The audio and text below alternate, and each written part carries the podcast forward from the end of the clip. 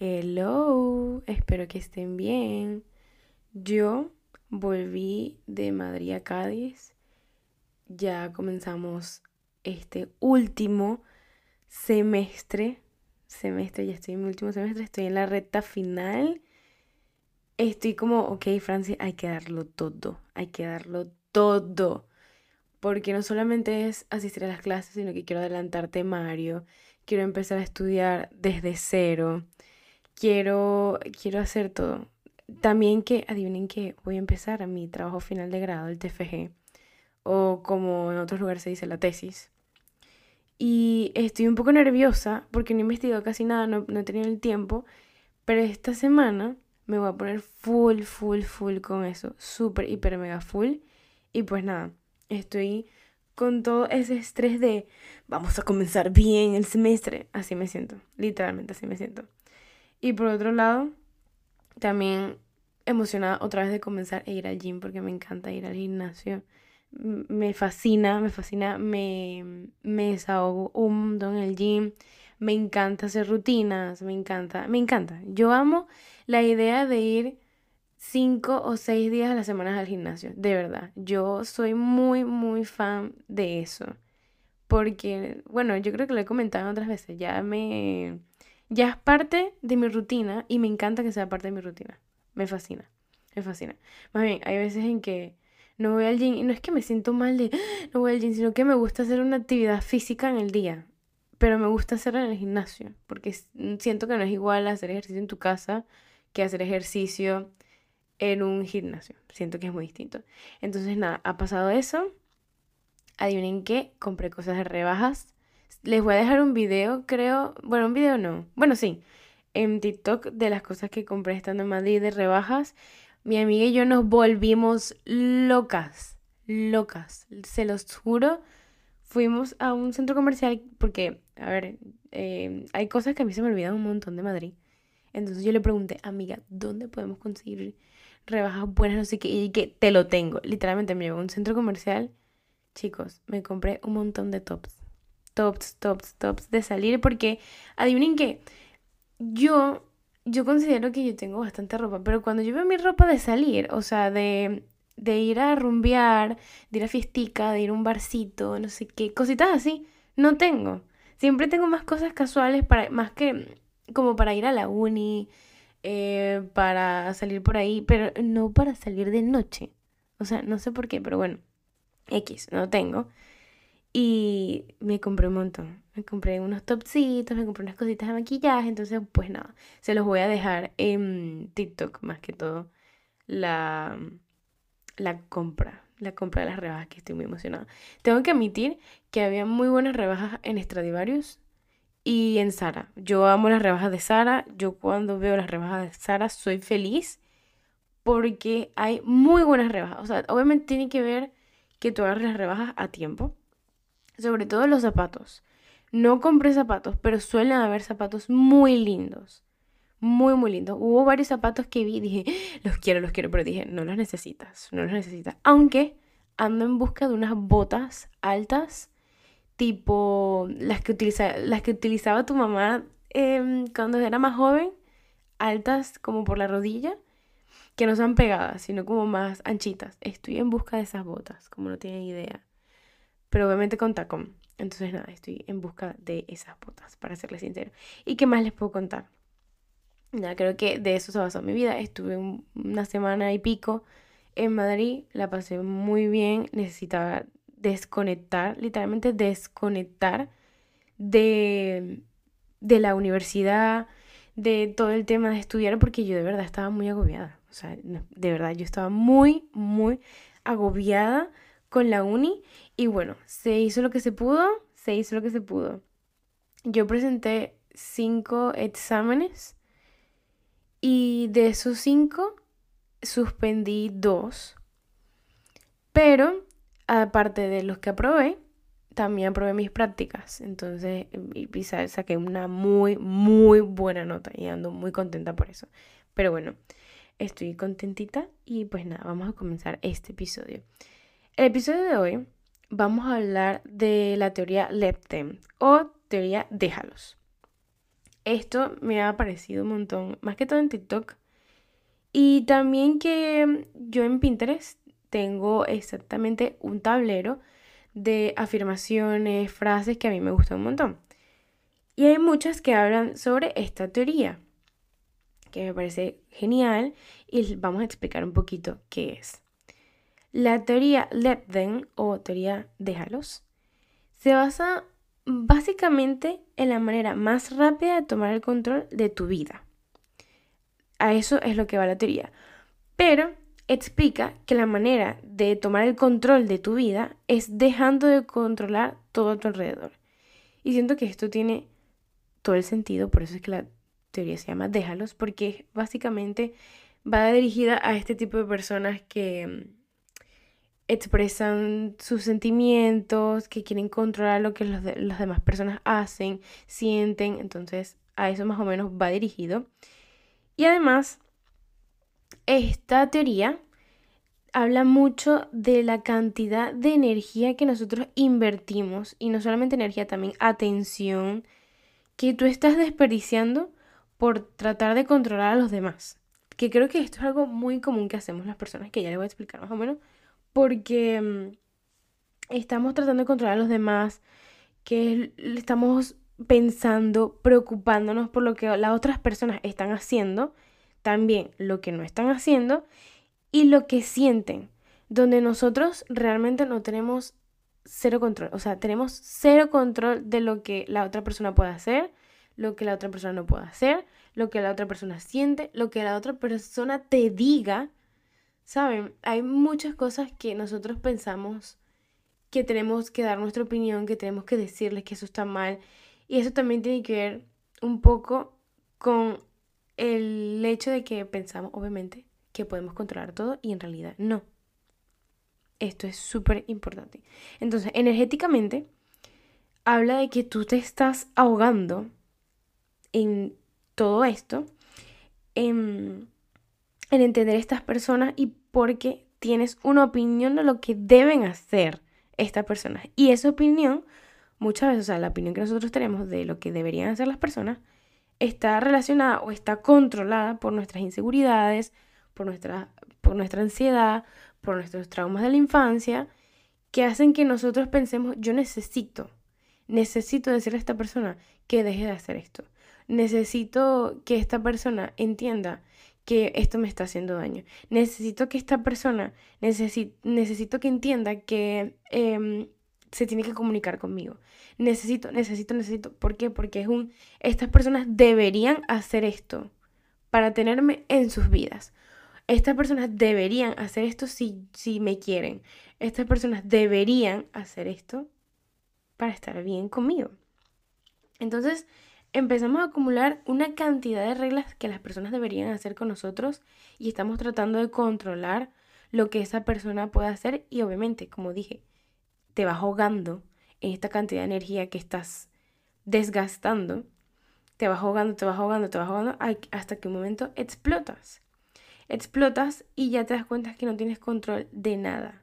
Y es cuando empiezan los ataques de pánico, ansiedad o muchas cosas en general. O pueden ser ataques de ira, eh, digas cosas que no quieres decir. O simplemente te estés ahogando en vaso de agua de no sé qué hacer con esta persona. Esta persona yo la quiero muchísimo. Esta persona es todo para mí. Puede ser un amigo, puede ser un familiar, puede ser tu pareja. Que esto siento que pasa mucho, mucho en las parejas en general que cuando estamos tratando de decirles, decirles, decirles algo y no prestan atención suficiente. Pero yo les voy a contar algo bastante personal. Eh, yo, como yo les he dicho, a mí me gusta mucho expresarme. A mí me gusta mucho hablar con la gente. A mí me gusta saber diferentes opiniones. Y mm, me gusta hablar en general. Entonces, hubo un tiempo en mi adolescencia en que salí con alguien y siempre, yo estaba siempre en este plan de controlar a la persona que haga algo que a mí me guste.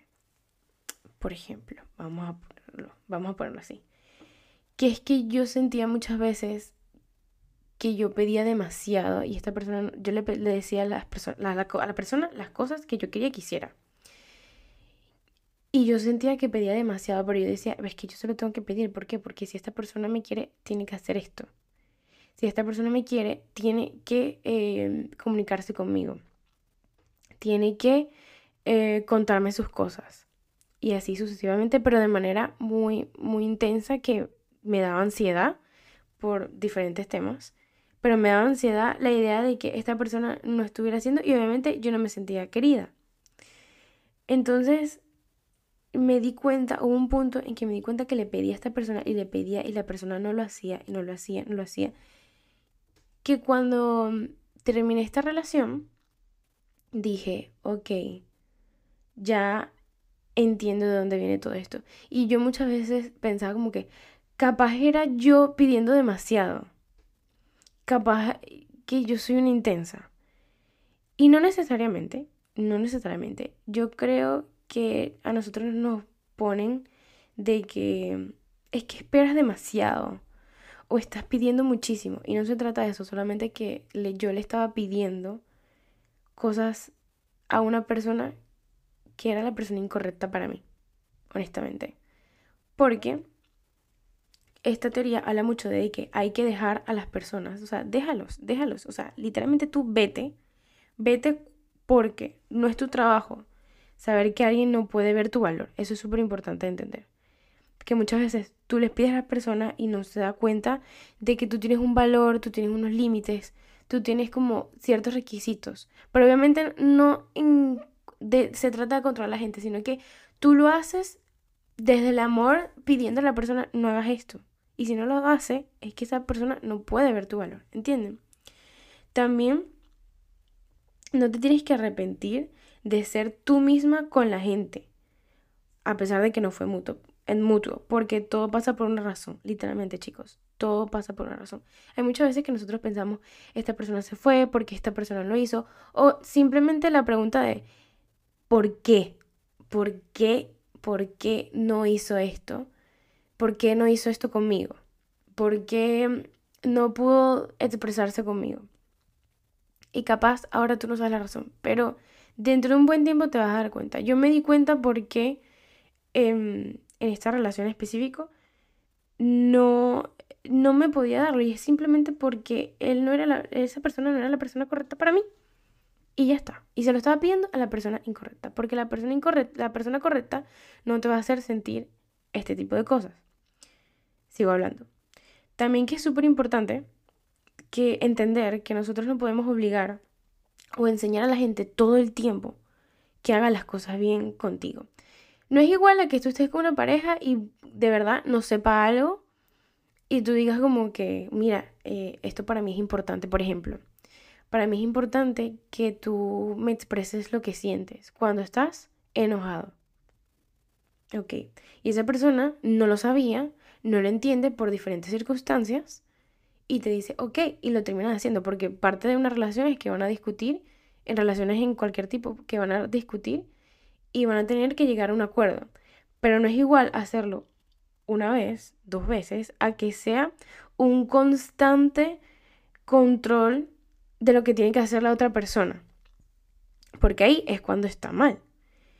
Pero lo que sí puedes hacer, cuando ya la situación tú te das cuenta que no está en tu control, porque no está a tu control, literalmente, es que si tienes el poder de poner límites y no permitir que te traten como no mereces. Porque esto es algo que también habla mucho en la teoría. Déjalo ser, deja que hagan lo que ellos quieran, pero tú vete. Pero tú vete. Pon tus límites. Y no permitas que te traten de una manera en que tú no quieres ser tratada. O una manera en que no mereces que te traten, simplemente.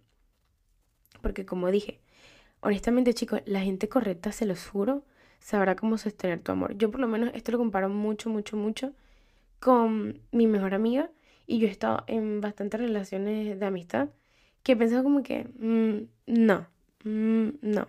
Y con esta amiga en específico es que literalmente me trata de una manera increíble, increíble.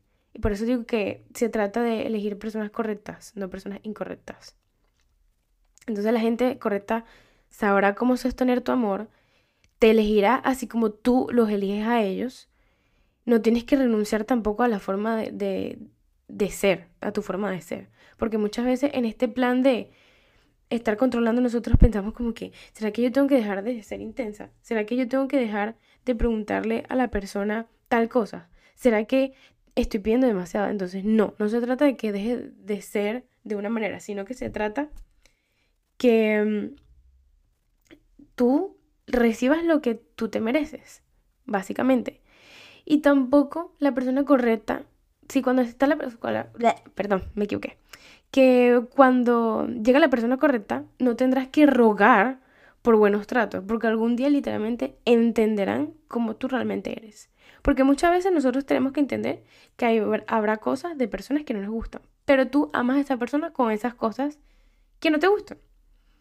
Y ahí te das cuenta, esa persona te quiere tal y como eres, no por lo que representas, no por lo que haces, no porque seas bonito, no porque seas alto, sino porque eres tú. Con todos tus defectos, eres tú. Y eso es lo que a mí me gusta de ti. Y yo te acepto con tus defectos y con tus virtudes. Y ahí es cuando te das cuenta que es una persona correcta para ti.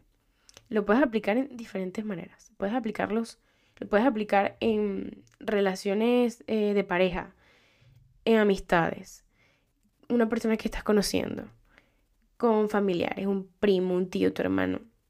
Y te vas a dar cuenta cuando una persona de verdad le importa que tú estés y le importa conservar tu amistad y le importa lo que tú necesites de manera obviamente objetiva, sana y realista. Y ahí tú te darás cuenta que serás la persona favorita de alguien, porque sí, en este mundo todos tenemos una persona favorita, todos tenemos una pareja, una persona favorita, una persona que nos alegra el día, que nos hace feliz, a la que le contamos las cosas que nos suceden, o que incluso en una, una necesidad de urgencia, una necesidad, le cuentas a esa persona específica, o incluso cosas muy personales como metas, objetivos, cosas que quieres lograr, o por ejemplo, cosas que tengan que ver con papeles, documentos, de tu carrera, y vas corriendo a contarle a esa persona. Esa es tu persona correcta, literalmente. Y la persona correcta tampoco te hará sentir que estás confundida, que es que estás pidiendo mucho, que esta persona no me, no me da esto, pero de verdad me quiere, porque si me quiere me hace tal cosa. O sea, no. La persona correcta no te tendrá confundida en un vaivén de vas a estar dudando de qué es lo que realmente piensa esa persona de ti. Y también, muy importante, y creo que esto nos pasa a todos, es que no vas a sentir que estás luchando solo por una amistad. Que esto pasa muchísimo cuando tenemos esta creencia de que tenemos que controlar a las personas y estar pidiendo y pidiendo y pidiendo y pidiendo y pidiendo. Es que muchas veces nosotros nos sentimos solos, que estamos en una amistad solos, que la, la mano te la estás agarrando tú mismo y que te sientes solo en la situación. Puede ser que te sientes solo en una relación que tú estás dando más. Puede ser que una relación de amigos, la otra persona em, no valora tus sentimientos. Puede ser que tu familia no minimice lo que tú sientes. Y etcétera, etcétera, etcétera.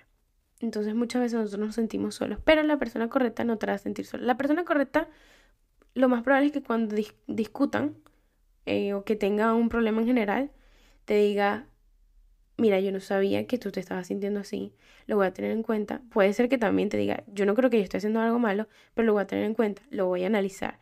Y obviamente entra en este tema de introspección, de decir qué es lo que estoy haciendo mal. Y tú también decir qué es lo que yo necesito en una relación, qué es lo que me hace feliz, qué es lo que esta persona puede hacer de manera sana y objetiva y pensando obviamente en tu bienestar y el bienestar de la otra persona para que estemos mejor y así sucesivamente. Yo siento que esta teoría explica muchísimas cosas y creo que literalmente cuando nosotros tratamos de controlar a las personas vienen muchas inseguridades, muchísimo. En mi caso, para serles muy honesta, venía de una inseguridad de abandono, entonces era que yo sentía que la persona se iba a ir y tenía que estar pidiéndole, pero si tú me quieres, tú tienes que hacer esto. Pero si tú me quieres, tú tienes que hacer esto. Si tú me quieres, tienes que hacer esto. No sé qué tal. Y todo era un tema de inseguridad, un tema de abandono que yo tenía bastante profundo. Bueno, que tengo en realidad. Y no me dado cuenta que estaba tratando de controlar a la persona y la persona no era que no quería, pero era simplemente que no le nacía y no era algo que iba a hacer por mí, porque no era la persona correcta para mí. Y ahí te vas a cuenta, ahí te vas a dar cuenta. Hay muchos matices, hay que pensarlos bien, pero estoy abierta a escuchar lo que ustedes opinan. Y pues nada, ese es el episodio de hoy. Básicamente, déjalos, déjalos ir. Si, si estás en una relación y no te sientes bien, déjalo ir. Si estás en una amistad que sientes que estás tú solo, déjalo ir. Déjalos, o sea, literalmente déjalos. Porque tú no tienes que estar atrás de una persona que no, que no le importa o que simplemente es la persona incorrecta. Se lo estás preguntando y se lo estás pidiendo a la persona incorrecta. Punto. Y pues nada, eso. Bye.